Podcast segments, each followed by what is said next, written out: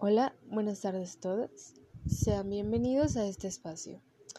El día de hoy, mis compañeras y su servidora nos hemos reunido con el fin de proporcionarles un poco de información sobre una de las teorías de la psicología social, específicamente el neoconductismo social. Somos estudiantes de la carrera de psicología y esperamos que sea de su agrado y puedan disfrutar de nuestro pequeño segmento. Sin más, comenzamos. Muchas gracias.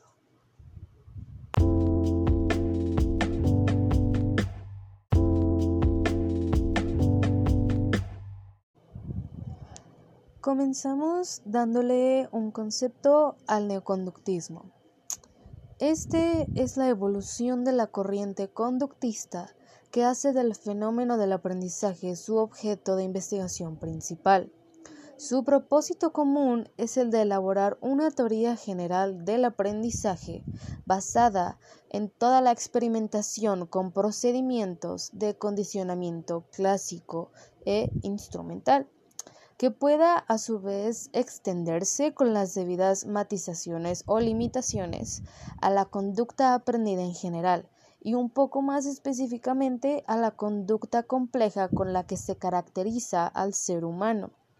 Estudia, además de los procesos de conducta que atraviesa el sujeto, a todos los procesos cognitivos del mismo, todos aquellos que lo acompañan, por lo mismo, son todas las personas que paulativamente van cambiando sus costumbres y cómo se comportan al hacerlo.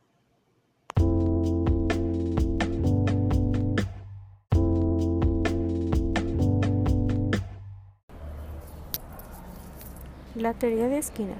El conductismo de Skinner no era una simple tecnología de la conducta, sino que además comportaba una filosofía de la ciencia tal y como podía leerse en la introducción al libro sobre el conductismo, no es la ciencia del comportamiento humano, es la filosofía de esa ciencia. Skinner consideró al ser humano como miembro de una especie biológica moldeada por las contingencias de la supervivencia, cuya conducta estaba bajo control del medio ambiente.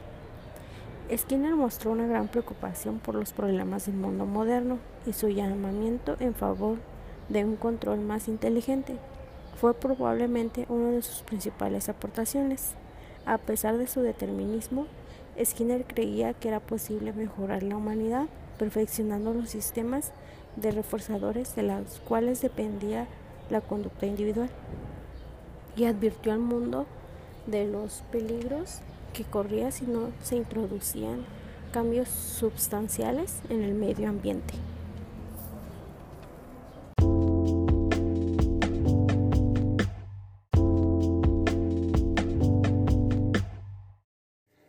La teoría de Tolman. Tolman descubrió la conducta propositiva, donde nos decía que los animales parecen tender a la realización de metas y esto mismo se ve reflejado en una constante necesidad de interaccionar con el medio y con los objetos. También nos hablaba de la tendencia a ciertas conductas. Según Tolman, nos decía que los animales tienden a descubrir y a elegir las soluciones más fáciles y efectivas y que esta misma conducta deriva del conocimiento de las consecuencias por parte del animal. Estos hallazgos resultaron fundamentales para descubrir los sistemas de recompensa en los seres humanos. Para Tolman, el aprendizaje podía darse en ausencia de recompensas obvias, como comida o bebida. Esta teoría fue demostrada a través de experimentos en, en los que diversos grupos de ratas debían completar un laberinto con recompensa, pero también en ausencia de ella.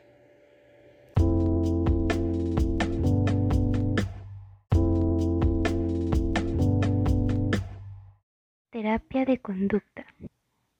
El terapeuta de conducta es básicamente un investigador que trata de aplicar las regularidades extraídas de las investigaciones básicas a los problemas clínicos, pero no solo utilizan principios del aprendizaje para formular intervenciones, sino que formulan a partir de ellos modelos de génesis y mantenimiento de los problemas cotidianos. De esta forma, la conducta normal y anormal se considera generada y mantenida por los mismos principios de aprendizaje. Los principios de aprendizaje para el abordaje de la alteración de la conducta se convirtió de hecho en forma de, de desmontar la utilidad de enfocar la psicopatología de forma diferente.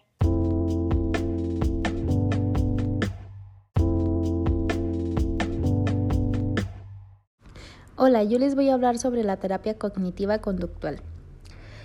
Esta terapia es una actividad de carácter psicológico basada sobre todo en sus inicios en la psicología del aprendizaje.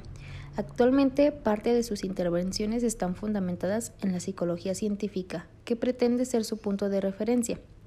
Las técnicas y, procedimientos utilizados en la terapia cognitiva conductual cuentan en una buena parte con una base científica o experimental. Sin embargo, también es una proporción importante de los procedimientos utilizados que surgen de la experiencia clínica reestructuración cognitiva, hipnosis, relajación, técnicas paradójicas, etc.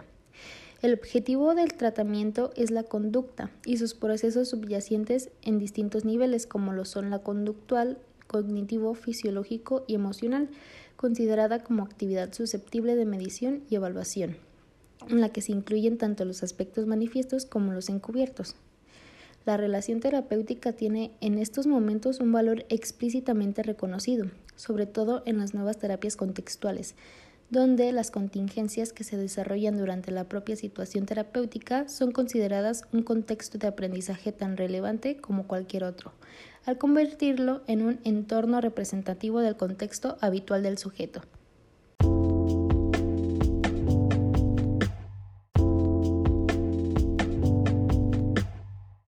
El aprendizaje. En 1943, Hall crea la teoría de la reducción de los impulsos, la cual funciona con la idea de que el cuerpo trabaja activamente para mantener un cierto estado de equilibrio.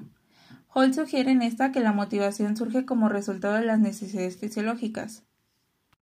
Así como también se hace uso del término impulso para referirse a los estados de tensión provocados por estos. Para reducir un estado de tensión, los animales y los humanos buscan de maneras diferentes satisfacer sus necesidades. De esta manera, Hull sugiere que los humanos repitan cualquier comportamiento que reduzca sus impulsos. El propósito es corregir la interrupción del equilibrio, lo que significa que el comportamiento se aprende y se condiciona solo si se satisfacen los impulsos primarios. Gracias a la reducción o a la eliminación de los impulsos, los cuales dificultan nuestras actividades en nuestra vida, nos llevará a un aumento de potencial y este puede que nos ayude a desenvolvernos en diferentes tipos de ámbito.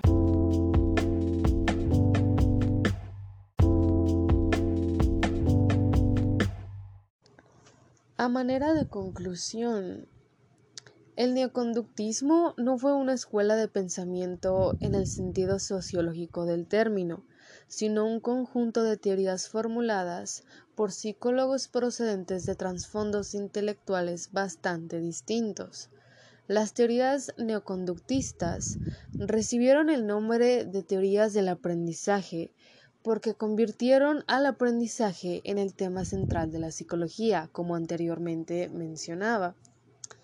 La diversa procedencia intelectual de dichos autores neoconductistas fue probablemente la causa principal de sus discrepancias teóricas, las cuales afectaron a tres cuestiones fundamentales la definición de la conducta, la naturaleza de la ciencia y los mecanismos del aprendizaje.